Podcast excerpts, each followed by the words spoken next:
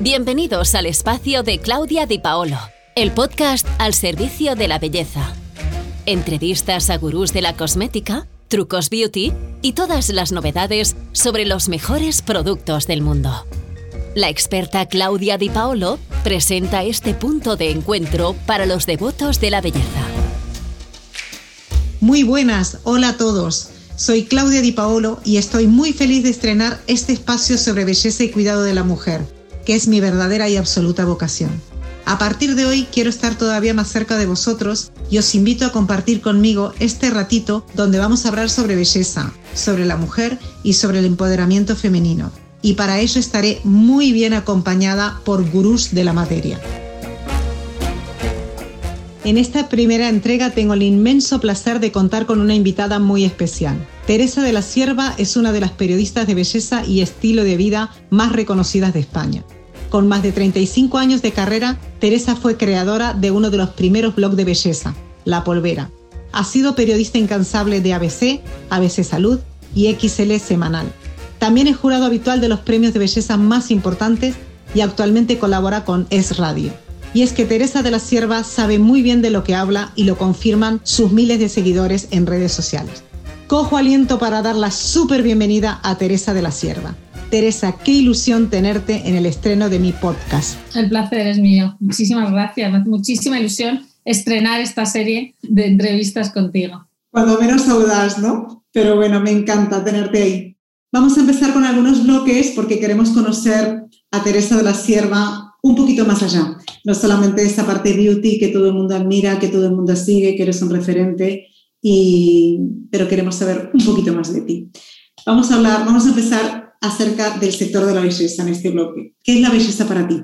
Pues mira, la belleza es que es un término tan subjetivo que, que podríamos estar una hora hablando de ella, pero vamos a centrarla como apellido de mi profesión, que es periodista de belleza, y yo creo que eh, en este caso la belleza es todo aquello que te hace eh, que te hace sentirte mejor. Entonces, sí, porque como periodista de belleza yo doy las herramientas para que se sientan bien. Cada una luego utiliza esas herramientas como, como crea. Porque al final, si tú te sientes bien, eh, los demás te ven bien. Y soy muy fan de aquella frase que dice que la belleza está en los ojos de quien te mira. Qué bonito lo que dices, Teresa. Comparto contigo tu visión. ¿Y cómo ves a la mujer de hoy y qué papel juega la belleza en el empoderamiento de la mujer del siglo XXI? Pues mira, la mujer hoy está en un momento buenísimo. Estamos en, yo creo que el mejor momento para la mujer y efectivamente la, belleza juega un papel importante mientras forme parte de un todo, es uno más de los atributos o de las cualidades que se tienen y como es tan subjetiva además, eh, se trata de que tú te sientas bella por dentro y por fuera y los demás te, verán bella. ¿Tú crees verdaderamente que, estas herramientas que tenemos para cuidarnos eh, nos ayudan a empoderarnos? Absolutamente. Para empezar, cada uno, lo, bueno es tenerlas, luego ya cada uno que haga uso de ellas como quiera. A mí no me gusta maquillarme, no me maquillo nunca y me siento bien sin maquillaje. Si me sintiera mal, me maquillaría. Pues eh, hay casos contrarios que no pueden salir a la calle sin ponerse máscara de pestañas, maquillaje, colorete, barras de la... Fenomenal. Aquí lo bueno que tenemos es que tenemos eh, ese arsenal de herramientas y luego ya cada uno que las use como quiera. ¿Cuál es el mayor reto de una periodista de belleza? Yo creo que tener credibilidad es una cosa que, que, nos trabajamos mucho los, los periodistas de belleza y de todo, porque al final nos convertimos en un referente, la gente nos escucha y nos hace mucho caso y nos sigue y tenemos que ser muy eh, fieles a, una verdad, por lo menos a nuestra verdad. Y yo creo que tener credibilidad es lo que nos, nos hace que la gente nos quiera, de alguna forma. Sin lugar, sin lugar a dudas y tú lo has conseguido con creces, que lo sabes, que yo a veces te digo que no eres una periodista, que eres una influencer porque tu opinión va a misa. eso, es, eso es una gran verdad.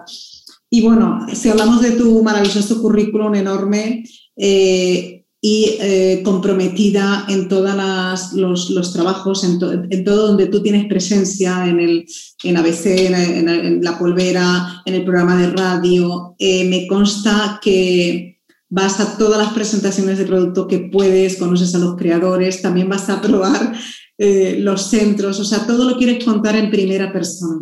¿Cómo se articula tu vida para poder llegar a todo con tanta profesionalidad? ¿Cómo lo haces?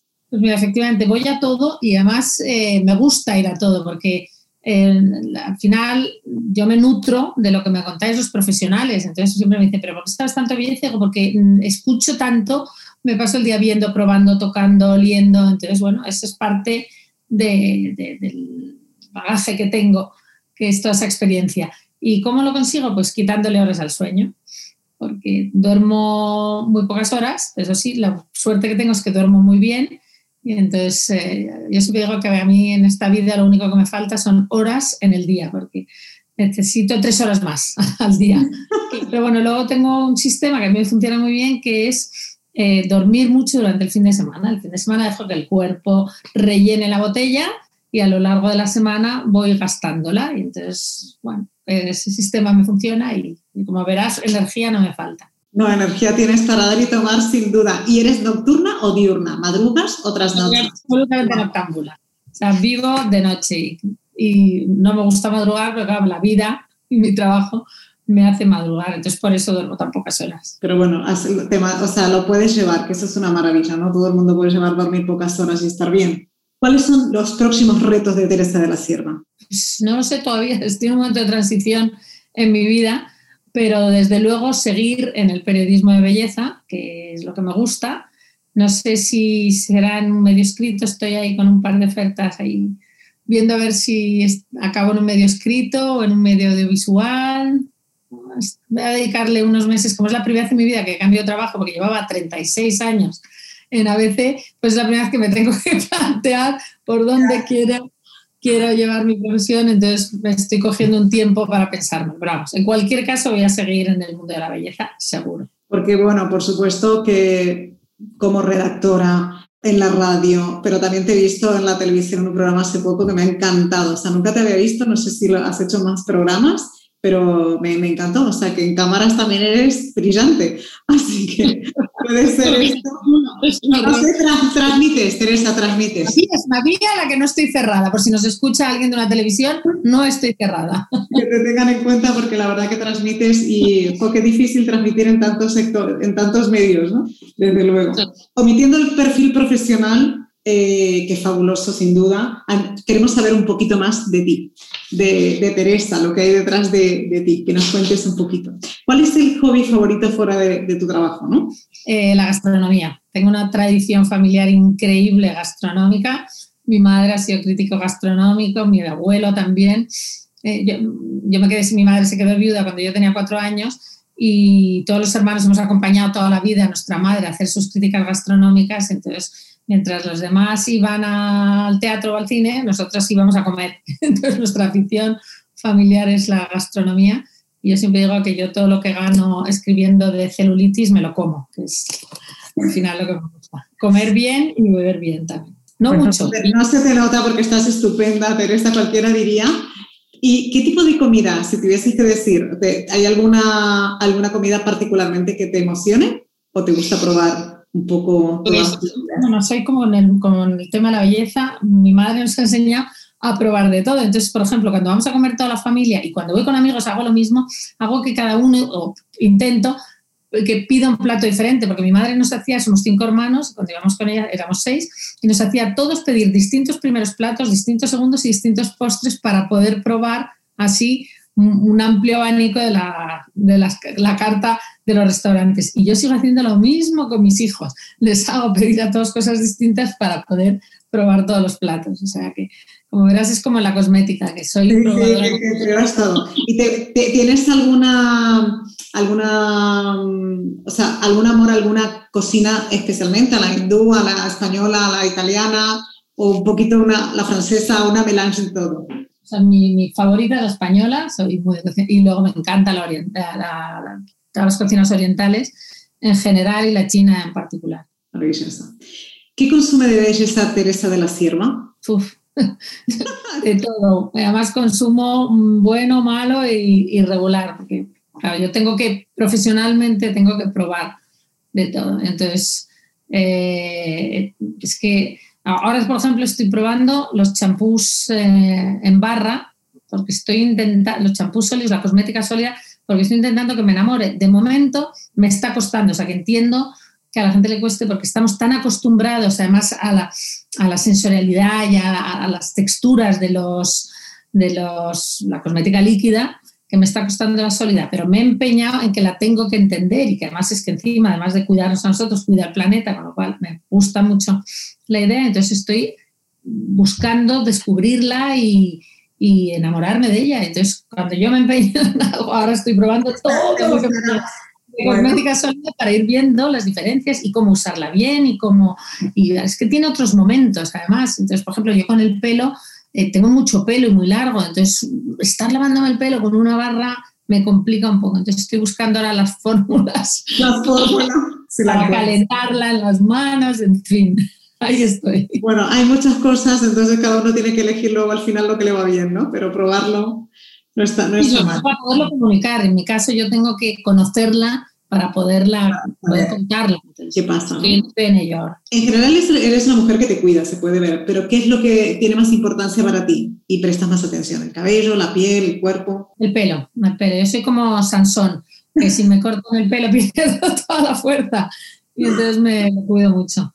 Lo cuido mucho porque además en un momento en mi vida me di cuenta que haciendo barbaridades con el pelo, probando todo tipo de técnicas de alisado, de, rizado, de coloración, de tintes, etcétera, me quedé sin pelo. O sea, el pelo al final se enfadó, gritó y se plantó y me quedé con una melena muy pobre, muy pobre, muy pobre.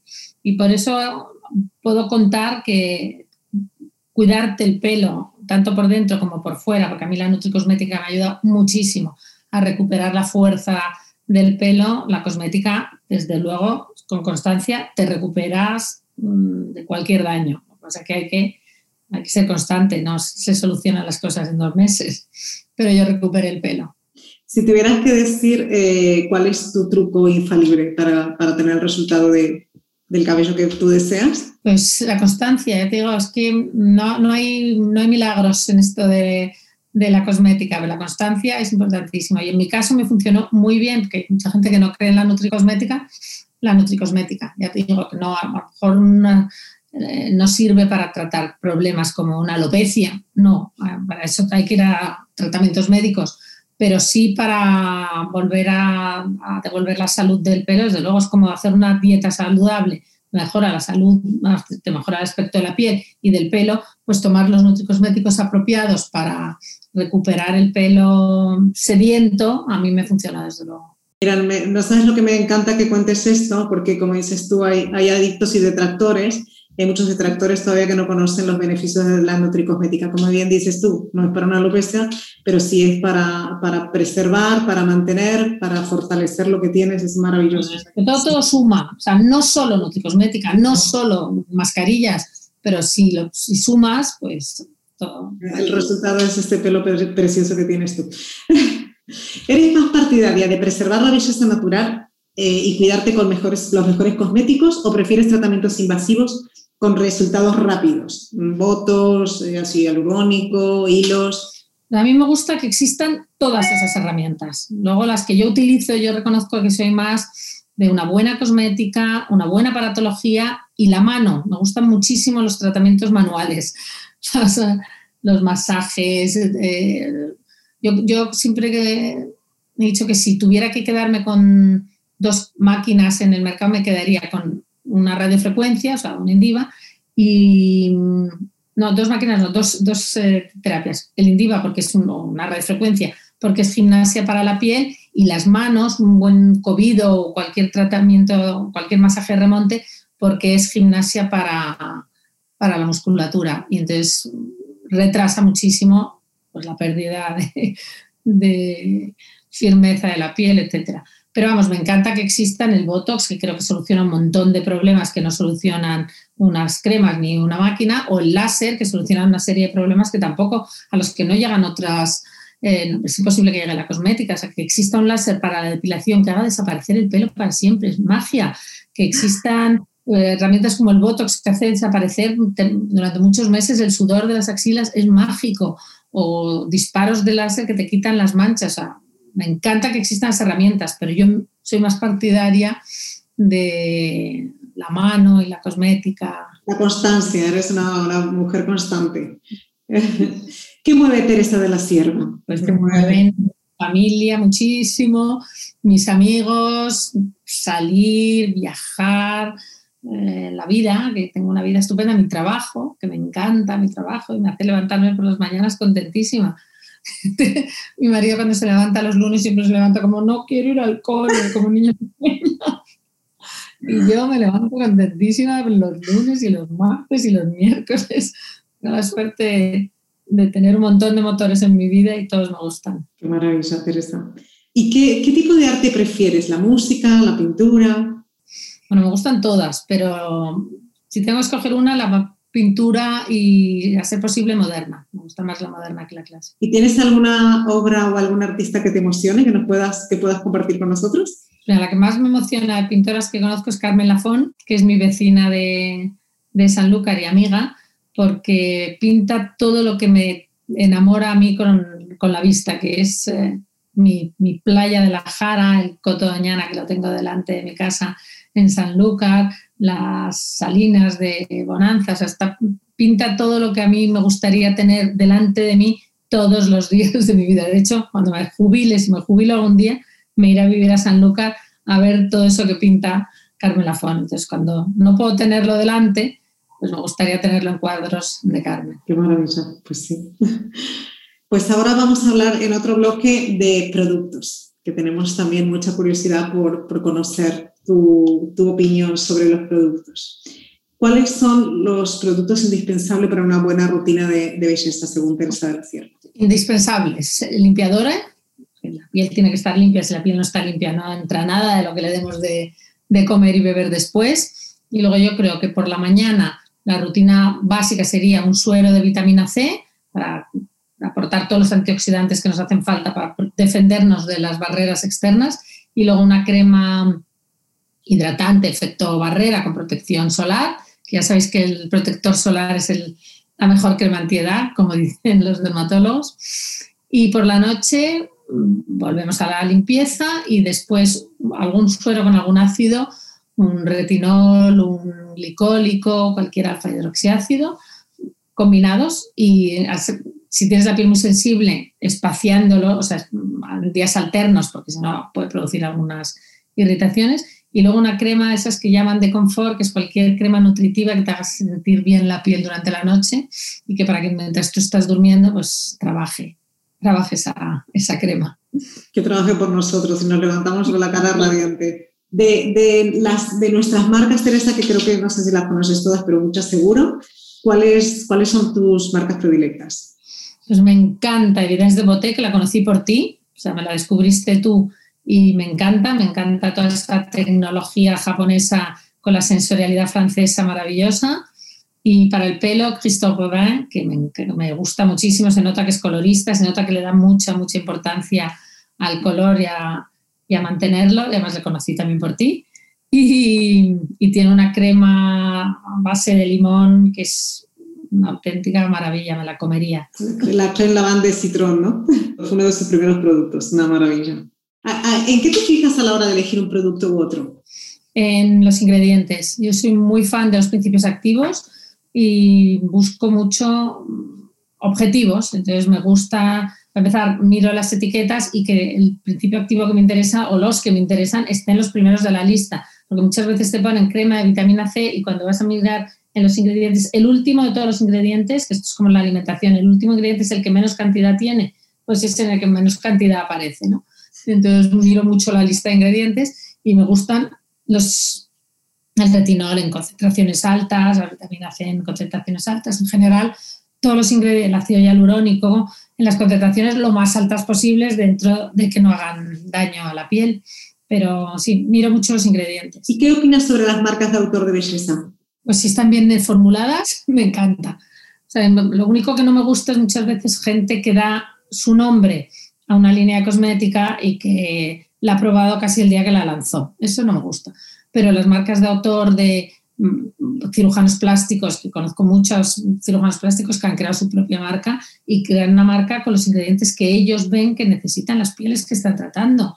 Pues me parece que, está muy bien. Los dermatólogos han creado, muchos dermatólogos han creado, tú las conoces muchas, marcas eh, de cosmética estupendas, las esteticiens también, hay muchas muy míticas que, eh, que han lanzado sus propias líneas porque no encontraban en el mercado a lo mejor los ingredientes o las texturas o los aromas que les gustaban y han creado fórmulas estupendas. Bien, si están bien formuladas, me encantan. es imprescindible que lleva Teresa en su bolso o en su maleta? Pues llevo un producto que te va a sorprender y te va a hacer, que es un spray para taparme las canas, pues de esos que tiñen como si fuera un maquillaje de canas, porque no puedo soportar verme la raya de las canas. Y como no siempre me da tiempo a dedicarle una mañana entera, que es lo que se tarda en hacerte el color, llevo un spray anticanas para que no me pueda pasar. Y luego llevo siempre contorno de ojos. Llevo contorno de ojos en rolón normalmente porque como no me lo pongo en la rutina de belleza, porque no me da tiempo, o algo siempre disparada, me gusta aplicármelo a lo largo del día y en rolón, a veces no es en rolón, pero o que tenga un aplicador de esos de metal, pues para no estar con el dedito, si me he puesto un poco de maquillaje o lo que sea, moviendo, entonces con el rolón ya me hago el masaje, el efecto frío y me pongo el producto. Y luego me lo aplico, bueno, ahora te voy a contar una cosa. Y luego bálsamo labial, que llevo siempre. Que lo llevas en el bolso como imprescindible. ¿Y cuál es tu cuidado de belleza diario? ¿Qué es lo que haces diariamente en tu piel? Pues un poco lo que hemos hablado antes. Por la, por la mañana me suelo aplicar, poner un poco de agua micelar para limpiar un poco todas las toxinas o restos de sudor o lo que sea que eliminas durante la noche. Un suero de ácido hialurónico, de vitamina C o de lo que me apetezca probar esa semana y una crema hidratante, desde luego, con protección solar encima. Como no me maquillo, no suelo ponerme nada más, si acaso un poco de polvos de sol o un poquito de colorete y por la noche me limpio con agua micelar, horror, hay gente que me regañaría porque no utilizo, no sigo los 10 pasos japoneses, no me maquillo, fondo con el agua micelar, las micelas atrapan de sobra toda la suciedad que he adquirido durante el día y luego me pongo dos o tres sueros de los que me apetezca probar también esa semana y uno de ellos casi siempre con retinol, que es mi ingrediente favorito, y luego una crema de noche. A veces duermo con mascarillas, me pongo últimamente mucho mascarillas para, para dormir. Eso es muy, muy interesante, usar la noche para, para las mascarillas. luego la mitad de la mascarilla se la queda a mi almohada, eso es lo mala bueno, la, la, almohada tan. Es fuerte que tengo muchas para probar, pues bueno, soy generosa con la almohada y le doy. La almohada y ya está. ¿Nos cuentas algún secreto de belleza, Teresa? Es que te, te iba a contar antes. No es secreto, pero una fijación que tengo yo es el código de barras, porque me parece que es una zona que cuidamos muy poco, se nos olvida, y yo que gesticulo mucho y frunzo mucho la boca, pues es una zona que me, preocupa. Entonces, ese contorno de ojos de rolón que tengo me lo paso siempre también alrededor de los labios, incluso cuando me pongo el bálsamo labial siempre subo a la zona del bigote que se me queda un ratito así un poquito perlada, pero bueno, y entonces me pongo todo lo que pueda siempre el contorno mm, en el contorno de labios. Del labio. Buen consejo para tomar nota. Está funcionando mucho, pero es que es verdad que el contorno de los labios, las arrugas del, código de barras, eh, si, esa zona la tienes muy hidratada, pues evidentemente, como todo lo demás, no se producen y se nos olvida ponernos ahí crema. Entonces, yo insisto en que hay que hidratarla mucho para evitarlo. Es verdad, es el gran olvidado junto con el cuello, que empezamos a darnos cuenta cuando tenemos 50 años. Pero bueno, el cuello y el escote, pero bueno. De las distintas culturas, ¿cuál crees que mejor refleja el mundo de la belleza? ¿Qué tipo de mujeres? ¿Las japonesas, las hindúes, las francesas? Pues yo creo que en cada país la suya, porque a nosotros no nos gusta el ideal de belleza oriental, no se nos gusta, pero tan blancas, esa piel tan de, tan de porcelana, eh, las latinas nos gusta más, no sé, la piel un poquito más dorada y más expresiva. Entonces yo creo que en cada cultura, por algo, nuestros ideales de belleza reflejan nuestro estilo de vida, nuestro sol, nuestra alegría. Tenemos más arrugas porque sonreímos más, somos más expresivas. Pues no pasa nada, ¿qué vamos a hacer? Pero yo creo que en cada país la suya. Pues pasamos a otro bloque que nada que ver tiene con lo que estábamos hablando de productos y hablamos del mundo del periodismo. Según tu visión, ¿hacia dónde va el mundo del periodismo y los periodistas? Mira, va hacia um, el mundo, hacia la rapidez, la inmediatez, hacia el mundo virtual. O sea, el papel está, no quiero decir agonizando porque no está, pero vamos, está poco a poco eh, desapareciendo, quedándose para cosas muy concretas como son los artículos de opinión, etcétera. Pero bueno, para las noticias estamos todos con, la inmediatez, con el mundo muy visual, con la imagen, etcétera. Entonces, eh, las periodistas de belleza y de todos los campos nos estamos reinventando. yo, mi blog, cuando empecé, escribía unos textos de 3.000 palabras y me parecía que, que, todavía podía contar muchas más cosas. Y ahora nadie se lee un texto de 3.000 palabras. Mira, afortunadamente en Instagram me limitan el número de palabras porque yo hago unos posts larguísimos en Instagram. Y afortunadamente Instagram sabe más que yo y me corta y me texto demasiado largo y me obliga a reducir y a sintetizar. Entonces, por ahí van un poco los tiros, por el mundo más, de, más visual, más de la imagen y, textos mucho más cortos. ¿Y cuál es el mayor reto al que os enfrentáis? Pues, eh, por ejemplo, las periodistas de mi quinta a reinventarnos, porque a mí es que esto de las nuevas tecnologías se me da fatal. Y entonces, eh, lo has visto intentando tú y yo hacer esto de tú. es que me paso el día gritando a mi hija Inés para que me ayude con las nuevas tecnologías. Pero bueno, tenemos, ellos han nacido con un teclado en las manos y nosotros hemos nacido con un TVO. Es que no tiene nada que ver. Entonces, bueno, pues reinventarnos y, aprender de ellos. sin dudas. Si hemos aprendido todo esto, seguro que un poquito más podemos. Solo tenemos que tener ganas. Teresa, retos y conclusiones. ¿Hacia dónde va el mundo de la belleza, según tú? Pues hacia, hacia cuidarnos nosotras, cuidar nuestra piel y cuidar el planeta. O sea, lo que está claro es que, que ahora se ha visto que estábamos haciendo mucho daño al planeta por hacernos mucho bien a nosotros.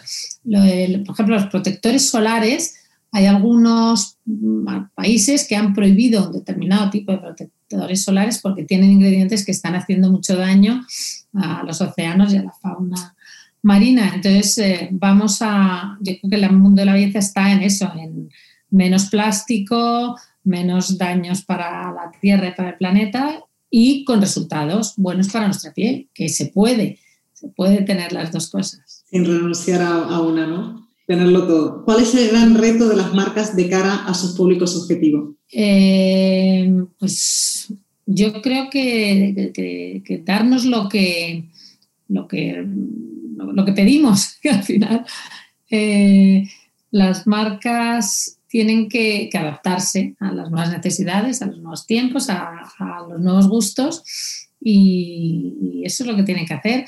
Están todas muy concienciadas con el con el clean beauty que llaman, aunque no me gusta nada utilizar los términos ingleses, pero es verdad que lo define muy bien y en eso están. Es verdad. Y para concluir, Teresa, eh, ¿quién ha sido un referente en tu vida y qué es lo que te ha marcado ese referente que compartirías con aquellas generaciones que vienen? Pues el referente en mi vida, sin ninguna duda, mi madre. Pero digo profesionalmente, personalmente por supuesto, pero profesionalmente mi madre es periodista también, ha sido crítico gastronómico, como te he dicho antes, toda la vida, y, me ha enseñado, ha sido un crítico gastronómico con una credibilidad impresionante, con una ética impresionante, que ha estado siempre muy bien valorada, un súper referente en el mundo de la gastronomía, para mí siempre ha sido mi ideal de, de mujer y de periodista. Y entonces eh, creo que me ha enseñado a eso, a hacerme respetar, a ser muy sincera con lo que cuento, a, compartir mi información, o sea, información muy veraz y muy documentada y a buscar siempre el porqué de las cosas. No me lo vayan a preguntar a mí, no sepa responder. O sea, siempre me ha llevado a, a buscar mucho la esencia de todo y me encanta. Lo único que nunca, que no hemos coincidido es que mi madre hacía crítica y yo soy incapaz de hacer crítica. Siempre pienso que hay tantas cosas buenas que contar que para qué voy a contar las malas, ¿no? Entonces, decían, es que nunca escribes de ningún producto que no te guste. digo, porque para qué voy a perder, haceros perder el tiempo en hablaros de una cosa que no os tenéis que comprar. Prefiero hablaros de cosas que me parece que os tenéis, que, o que os deberíais o que os podríais comprar porque os va a gustar. Eso es lo único que no he aprendido de, mi madre. Pero lo demás, desde luego, me ha enseñado siempre a ser muy, muy rigurosa y muy veraz en la información. Pues Teresa, mira, no sabes el placer que ha sido compartir este ratito contigo, conocerte un poquito más. Estoy segura que la audiencia que nos escuche también estará encantado. Gracias por tu tiempo y por siempre ponerte del otro lado, que, pienso que, que, no es tan fácil para mí entrevistarte y para ti ser entrevistada. Gracias a ti, al revés, tú sí que has sido una de mis maestras. Yo siempre digo, yo eh, me nutro de lo que me contáis los profesionales. De ti he aprendido un montón y lo sabes que he recurrido a ti en muchas ocasiones. Me has puesto a mi disposición todas las herramientas para que descubriera todos tus productos, a todos los personajes para que los entrevistara. O sea, para mí lo que es un lujo es tenerte ahí cerca para darme toda esa información que luego escupo yo en los distintos medios de comunicación. Muchas gracias, Teresa. Un verdadero placer. Hasta pronto. Gracias.